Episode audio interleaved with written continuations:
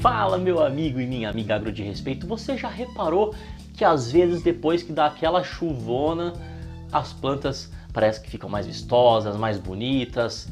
Será que é só a água que está contribuindo com a planta ficar mais bonita, mais verde? Nesse vídeo aqui eu vou te falar sobre a contribuição do nitrogênio que vem com a chuva para a sua produção. Será que é uma quantidade considerável? Fica comigo nesse vídeo que você vai descobrir.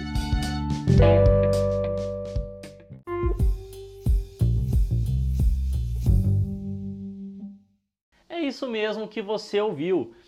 A chuva tem uma contribuição para adubar o solo e as plantas. Você já tinha pensado nisso? Como que isso acontece? O nitrogênio é o, um dos nutrientes, talvez o nutriente um dos mais exportados pelas plantas, né? um dos mais importantes, se é que a gente pode falar isso, já que todos são importantes, mas ele é um dos mais exportados pelas plantas superiores das culturas agrícolas. Então ele é muito importante mesmo e é frequentemente usado na adubação. Né? Nós temos adubação aí, os NPKs costumam ter aí sulfato de amônio, nós temos aí a ureia, nós temos o MAP, o DAP, as fontes de nitrogênio em adubos minerais e também temos as fontes de nitrogênio em adubos orgânicos como por exemplo o esterco de curral, o esterco de galinha, né? adubação verde com leguminosas que fixam nitrogênio na rotação de culturas, milho e soja. Soja deixa nitrogênio no solo pela fixação biológica. E nós temos a contribuição de adubação do nitrogênio com a ajuda do tempo, do clima, com a chuva. Né? E como que isso acontece? Será que isso é relevante para a minha cultura? Será que eu tenho que considerar isso para fazer o meu cálculo de adubação? Então, vamos lá. Como que isso acontece? As descargas elétricas que ocorrem né, na, na atmosfera, nas tempestades, elas conseguem fazer a fusão, né, a quebra do N2 e fundem com o nitrogênio, o oxigênio, e isso vem por precipitação atmosférica, por meio da chuva ou por meio da neve, em casos de áreas que neva. E com isso, o nitrogênio da atmosfera vem para o solo. Será que isso é, é bastante, né? Quanto será que vem por ano? Você tem uma ideia de quanto? Segundo alguns trabalhos feitos aí da década de 50, da década de 70, colocam que a variação pode ocorrer de 1 kg por hectare ano de nitrogênio até 70 kg por hectare ano de nitrogênio. Então isso mostra que em algumas regiões, de repente, tem muitas descargas elétricas ou tem muita chuva, é, pode ocorrer de fornecer até pô, 70 kg de nitrogênio por hectare ano é bastante, né? Não necessariamente, talvez, para tocar um ciclo completo de uma grande cultura, né? Se pensa que é no ano também, não na safra. Mas pode ser muito significante para alcançar melhores produtividades, né? Então, assim, ah, aqui chove muito, dá muito raio, eu não vou adubar. Não é isso. Né? Provavelmente você vai ter uma perda produtiva se você fizer isso. Até porque varia de 1 kg até 70 kg por hectare ano. Então, quem se você acabar ficando um ano no 1, no 2, no 10, não vai ser o suficiente para estar tá fornecendo para toda a sua cultura, tá?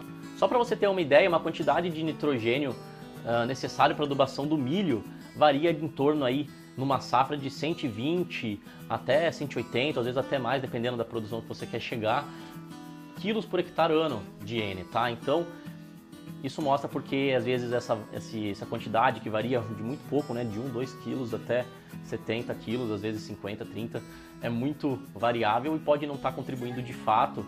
Né? Então você não pode depender da precipitação atmosférica da chuva para adubar. Tá?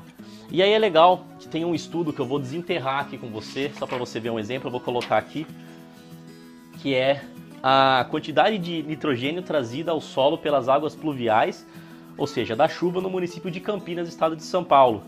Né? Então veja que foi feito um trabalho em que eles viram quilos por hectare de nitrogênio, tanto amoniacal quanto nítrico, que são as duas formas que podem vir aí por precipitação atmosférica, né? E, e você vê que, é, se você reparar, né, varia um pouco, às vezes vem mais nítrico, às vezes vem mais amoniacal. E eles fizeram esse estudo do ano de 1931 até 1951. E nesse estudo, como você pode ver, variou aí de 3 até 9 quilos, né? Aqui na última coluna, quilos por hectare ano, variou aí de 3, de 2 uh, até 9 aí, né? Não chegou a passar muito de 9. Então isso mostra a cidade de Campinas. A cidade de Campinas realmente não tem uma grande contribuição assim, tá? Então assim, a minha dica que eu deixo para você, você sabe que isso existe, você sabe que isso pode ajudar, né? Mas não dependa da prestação atmosférica para colher boas produtividades, tá? Faça corretamente a sua análise de solo, o seu trabalho de adubação, a sua correção de solo, que eu tenho certeza que assim você vai ter muito mais chance de ter ótimos resultados. É isso aí, se você gostou, deixa o like, inscreva-se no canal, vídeo toda quarta-feira às 8 horas da noite. Tamo junto e até o próximo vídeo. Fala, meus amigos! Você gostaria de acompanhar conteúdos técnicos simples, objetivos, direto ao ponto e de qualidade para o agronegócio em outras mídias também?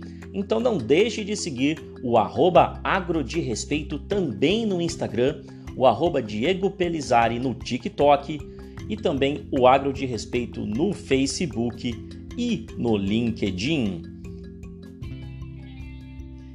E é claro, né? Também não deixe de seguir e se inscrever no canal Agro de Respeito no YouTube, canal que já tem aí mais de 2.4 milhões de visualizações e já vem criando conteúdo de qualidade desde 2017.